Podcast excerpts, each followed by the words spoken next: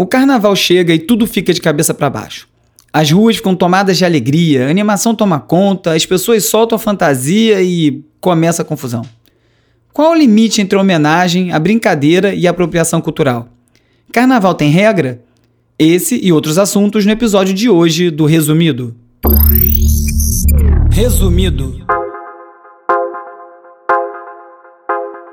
Olá, eu sou o Bruno Natal e no resumido número 49 Carnaval e fantasia, espionagem, tornozeleira, realidade virtual, comida fake, jornalismo sob ataque, direito autoral, Ren and Stimpy, Acid House e muito mais.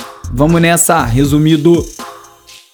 Olá, resumista! Semana importante, muito especial aqui no Resumido. O podcast está desde o final do ano passado em primeiro lugar na categoria Notícias e Comentários no Apple Podcast. Parabéns pra gente, muito obrigado pela audiência. Muito legal ver algo assim acontecer numa semana tão especial, porque é justamente essa, essa semana agora que o Resumido completa um ano de vida. Inacreditável tanto de coisa legal que vem acontecendo em tão pouco tempo, e vem muito mais por aí, hein? Aliás, eu aproveito para dizer que semana que vem não vai ter episódio. Não faz nenhum sentido comemorar um ano e também o episódio de número 50 numa semana que com certeza vai ter baixa audiência. Essa semana eu enviei uma mensagem na lista de transmissão no WhatsApp pedindo opinião sobre o uso recente que a gente tem feito aqui de trilhas incidentais no programa, né? O editor do programa Gusta Silveira, junto comigo, a gente está aqui pensando no jeito de sonorizar. Veio muita resposta boa, várias coisas esclarecedoras de percepção de você, ouvinte, que vai ajudar muito a afinar as coisas. Então, muito obrigado para quem respondeu. E junto com essa pergunta, eu enviei também uma foto aí do novo atenuador de som para o microfone que finalmente chegou pelo AliExpress depois de três semanas, ou desculpa, três meses, e que vai facilitar e melhorar muito a qualidade das gravações. Se mais gente participar da campanha de financiamento no catarse.me barra resumido, mais melhorias assim vão poder ser feitas. Eu mandei também uma resenha sobre o resumido que foi deixado no Apple Podcast. Tinha muita coisa boa. Muito obrigado a todo mundo que deu cinco estrelinhas, deixou comentário lá, ajuda demais o programa. Mas eu vou ler aqui uma que me chamou a atenção.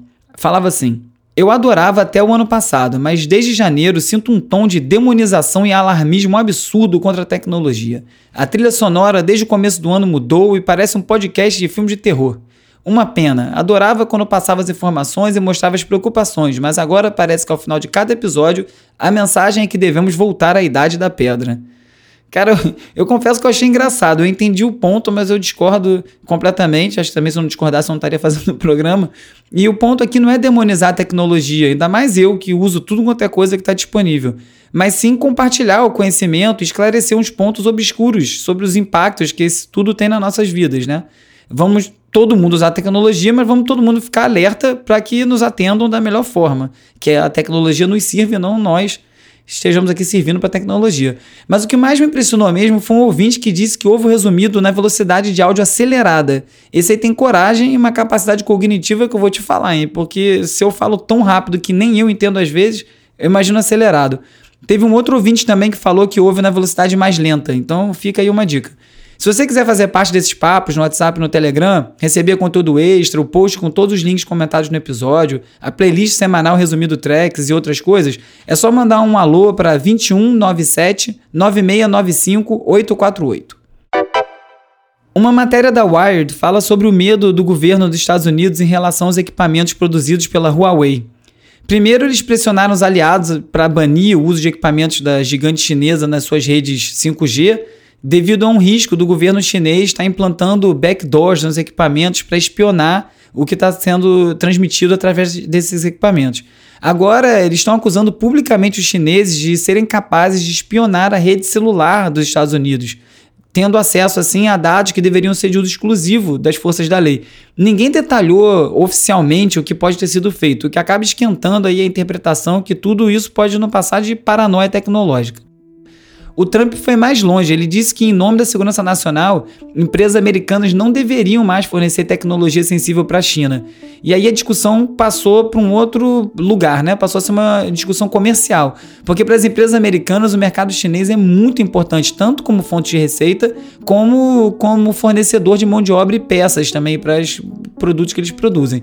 Um arroxo nessa relação poderia levar os Estados Unidos a ficar para trás nessa corrida tecnológica, inclusive empreendedores americanos preferindo abrir ne os negócios novos em outros países para escapar dessas limitações. Não demorou dois dias para essa gritaria ganhar força e o Trump se vê obrigado a despejar uma torrente de tweets garantindo que nenhuma medida será tomada no sentido de limitar a atuação das empresas americanas.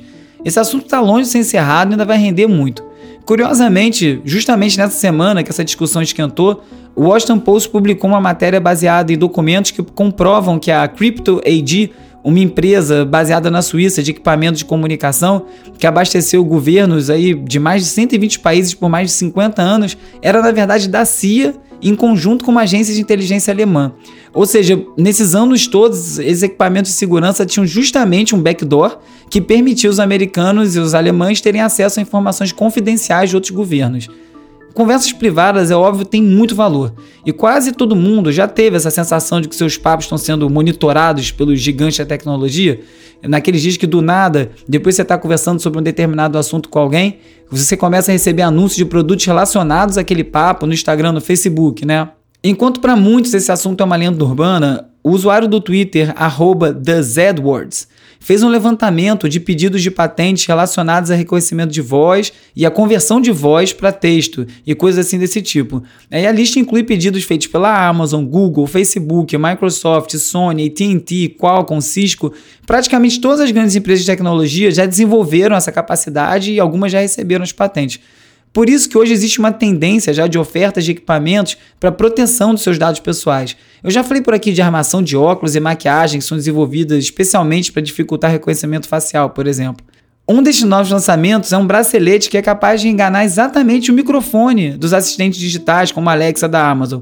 A peça que parece que foi tirada de um set de filmagem do Blade Runner emite sinais ultrassônicos e bloqueia a captação de áudio por esses equipamentos.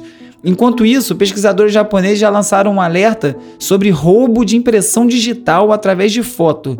Como as imagens produzidas nos celulares hoje em dia têm cada vez mais resolução, já dá para você deta ver detalhes como as digitais da pessoa numa foto, quando ela posta numa rede social. E como é muito comum no Japão as pessoas fazerem um V com os dedos, assim, na hora das fotos, a situação ainda é mais alarmante lá na ilha. Por isso que a discussão sobre regulamentação para proteger a privacidade vão se tornando tão importantes. A senadora democrata Kristen Gillibrand está propondo a criação de uma agência federal para lidar especificamente com essas questões nos Estados Unidos.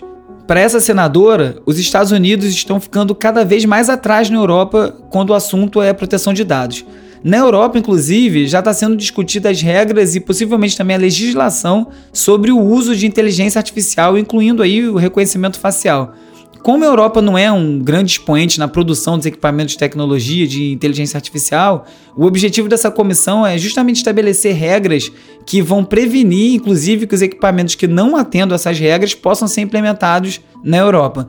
Quem está feliz com essa movimentação toda, você pode acreditar, é o Zuckerberg, o fundador do Facebook, teve na Bélgica e também na Alemanha, justamente para falar com os legisladores europeus sobre a necessidade de regulamentação sobre o uso de dados, privacidade e conteúdo.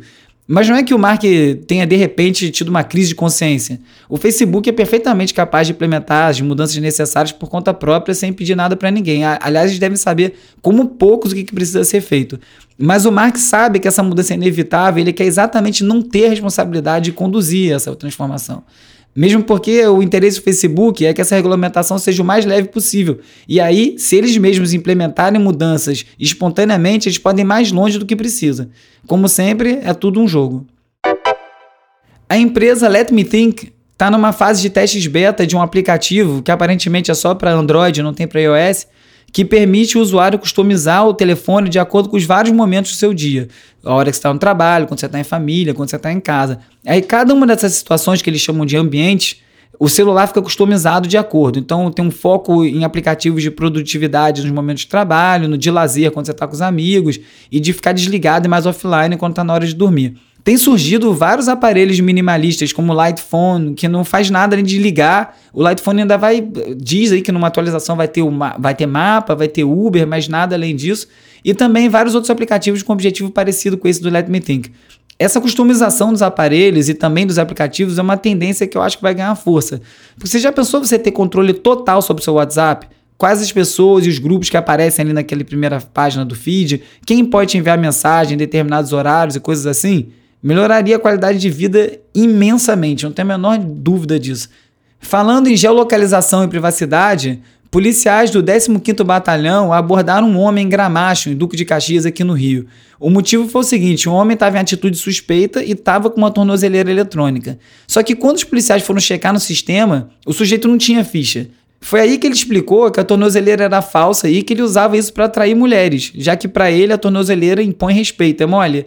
Recentemente eu tenho notado mais e mais gente andando com tornozeleira exposta. Será que seu motivo também é status? Na Coreia do Sul, uma empresa deve ter feito o uso mais emocional de realidade virtual que já foi feito. Um documentário realizou um experimento ousado e reuniu uma mãe com a sua filha de 7 anos, que já tinha morrido por uma doença desconhecida em 2016. Aí, para isso, foi criada uma versão digital da criança e a mãe pôde interagir com esse avatar num ambiente de realidade virtual. Eu não recomendo assistir o vídeo se você se emociona com esse tipo de coisa. É muito impactante assistir a dor da mãe dessa forma. Esse experimento, no entanto, mostra as possibilidades de uso dessas tecnologias que ainda está bem no início. Da realidade virtual para a realidade das redes sociais, você já ficou salivando com aquelas receitas mágicas de como fazer um bolo com dois ingredientes, um pudim em um minuto e coisas assim? Esses vídeos aí geram milhões de visualizações. Aí um repórter da BBC resolveu tentar fazer a receita desse pudim e logo de cara ele notou que a caixa de leite não cabia dentro do micro-ondas. Foi aí que ele olhou bem o vídeo e viu que a caixa estava cortada, ou seja, também não, não coube no micro-ondas de quem fez. Daí veio a pergunta para ele: se os vídeos funcionam mesmo ou é só pra gente ficar babando e gerando view? Aí ele resolveu tentar várias receitas, todas deram errado, e quando ele tentou contato com as produtoras desses vídeos, ou ele não foi respondido, ou ele foi convidado a conhecer a cozinha, mas ele não podia registrar o que ele visse lá dentro. Uma reportagem aparentemente boba, mas que tem uma mensagem bem poderosa. Não acredite em tudo que você vê na internet. E tem uma segunda mensagem tão importante quanto essa, que jornalismo e checagem dos fatos são essenciais para circulações de informações verdadeiras. O caso da jornalista Patrícia Campos Melo continua rendendo. Ela foi acusada de ter oferecido sexo em troca de informações para uma testemunha da CP das fake news. Um funcionário de uma das empresas utilizadas para disparos ilegais de WhatsApp na campanha do Bolsonaro em 2018. A acusação é absurda e foi facilmente desmentida porque a Patrícia simplesmente mostrou a troca de mensagens e que não existia nenhuma conversa desse teor. Como se esse assunto que envolve machismo, desrespeito com a imprensa e tanta coisa já não fosse suficientemente revoltante, nessa terça o Jair Bolsonaro resolveu fazer piada com a acusação. Ele tinha do assédio da jornalista dele, ela queria, ela queria um furo, ela queria dar um furo a, a, qualquer preço contra mim. Vários jornalistas saíram mais uma vez em defesa da Patrícia. Daniela Lima, o Glenn Greenwald, o Comitê de Proteção aos Jornalistas, a Associação Brasileira de Jornalismo Investigativo, além da própria Folha, que fez um editorial em repúdio à declaração do Bolsonaro.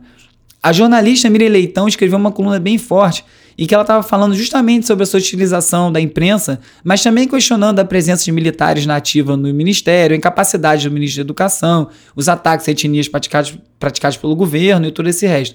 Mas como a Miriam não combateu o Bolsonaro durante a campanha, ela já começou a ser atacada pela esquerda. E aí o Camilo Rocha, que é um jornalista de São Paulo, resumiu muito bem esse ambiente atual e ele botou uma pergunta.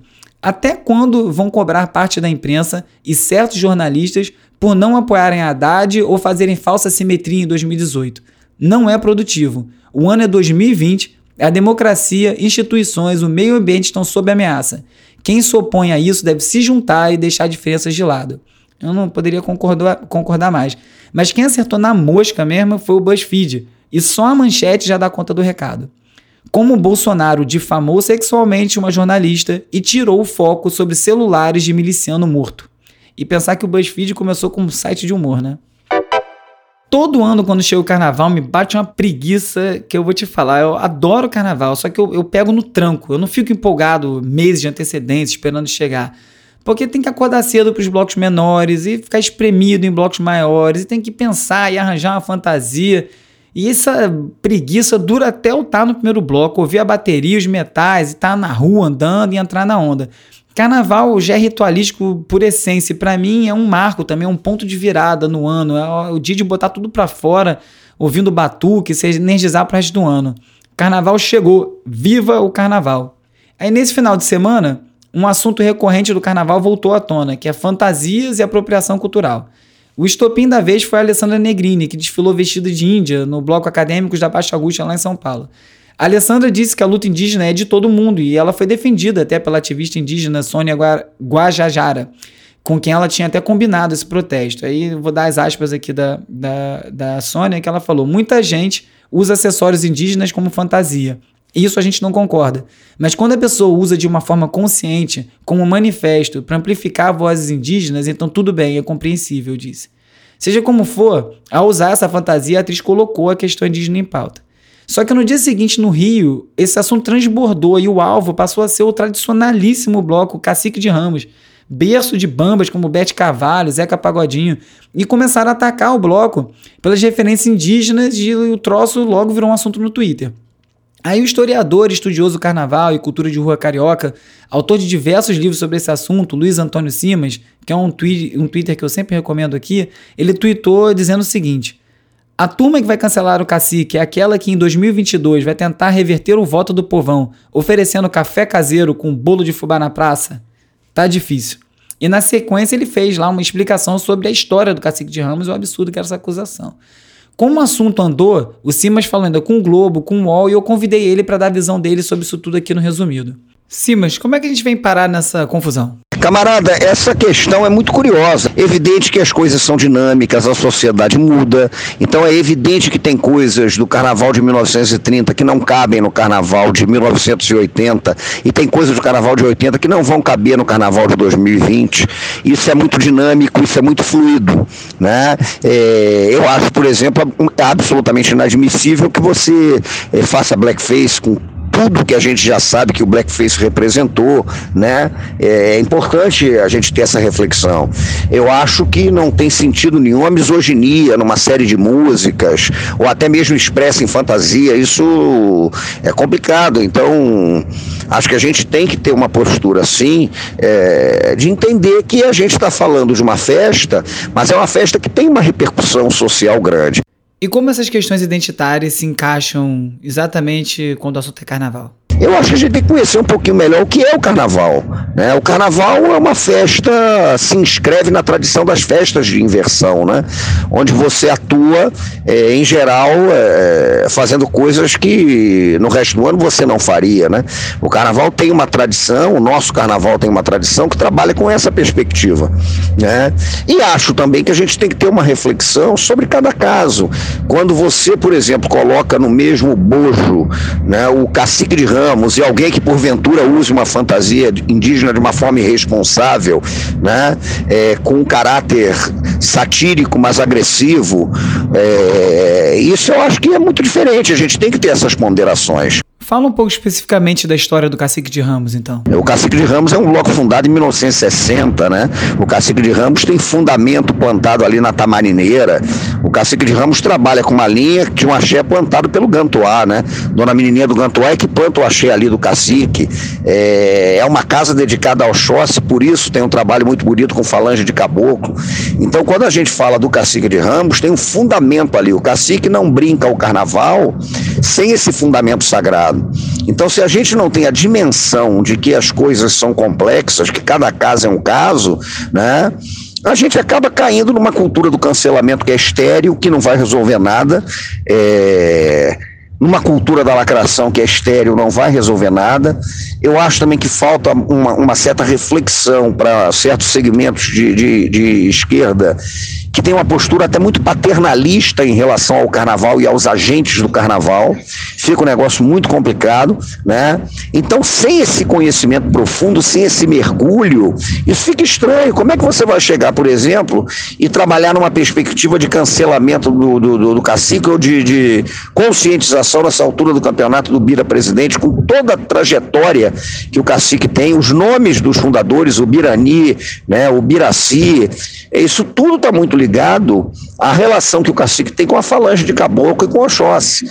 Então o buraco é muito mais embaixo. Isso tudo foi só um aperitivo de um carnaval que promete ser altamente politizado. Um texto que está circulando no WhatsApp, que eu não consegui descobrir o autor, estava destacando como boa parte dos sambas enredos das escolas do Grupo Especial do Carnaval no Rio fazem críticas políticas e sociais. A Mangueira manda um recado para o Bolsonaro.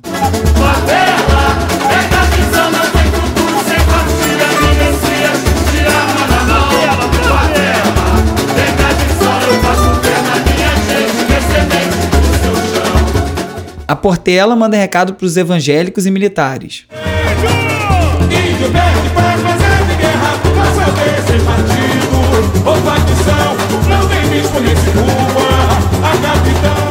A São Clemente fala de fake news.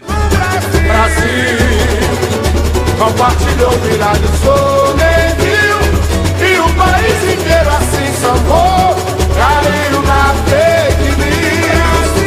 Mocidade, Unidos da Tijuca, Beija-Flor, Grande Rio e outras também estão mandando seu recado social. Então segura que esse papo vai longe. Momento Cerveja Praia. Hora de relaxar com as dicas de ver e ouvir. Um oferecimento da Cerveja Praia. This is a song about being happy. That's right. It's the happy, happy, joy, joy song. Com suas abordagens ousadas, politicamente incorretas, uns closes nojentos, um dos melhores desenhos de todos os tempos, extremamente inovador, influente, o Ren Stimpy teve uma vida muito mais curta do que, merecia, do que ele merecia. Passado tantos anos, o documentário Happy Happy Joy Joy, The Ren Stimpy Story, conta a história de sucesso do programa e também os bastidores que levou seu fim lá nos anos 90 mesmo. O filme estreou em Sundance e ainda não tem previsão de estreia comercial.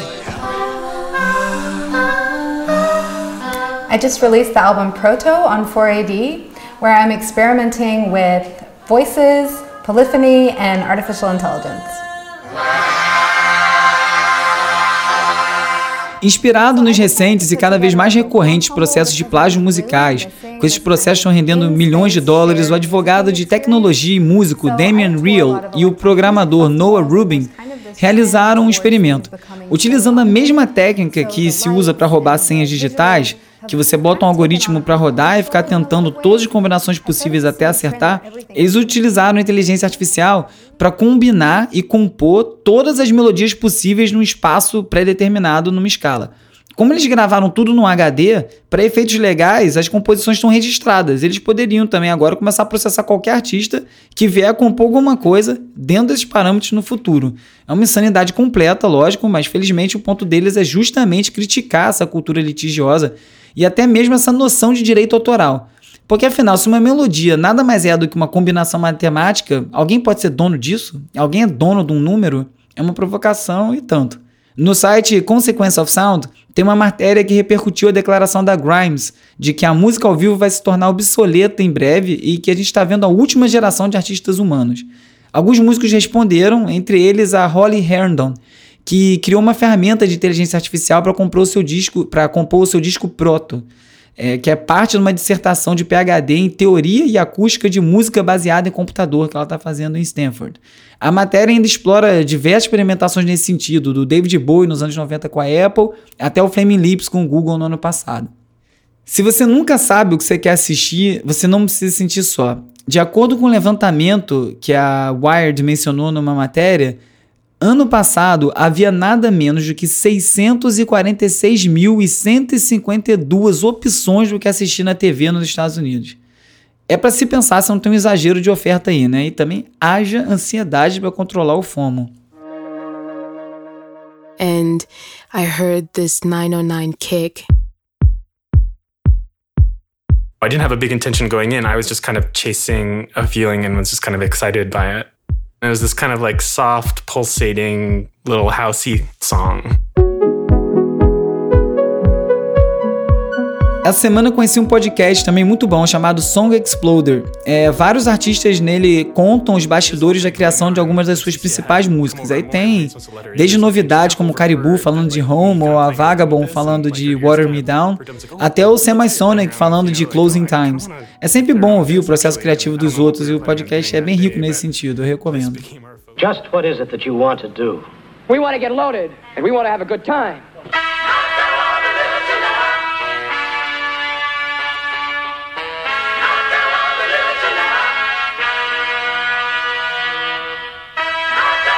Morreu o DJ e produtor Andrew Weatherall. O músico foi responsável por levar o acid house para as massas. Ele teve uma embolia pulmonar aos 56 anos, super novo. Entre as várias contribuições dele, teve a produção do Screamadelic, que é o clássico do Primal Scream, que marcou os anos 90 com essa mistura de guitarras, eletrônica, psicodolia. Descanse em paz e obrigado pelas músicas, Andrew.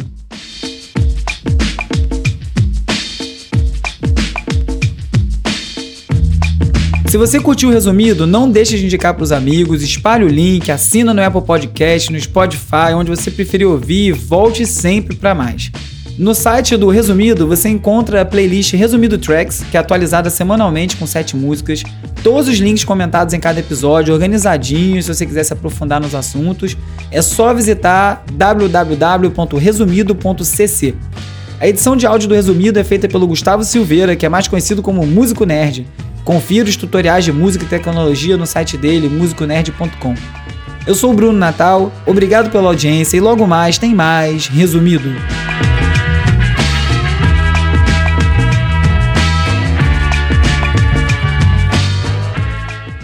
Resumido. Resumido.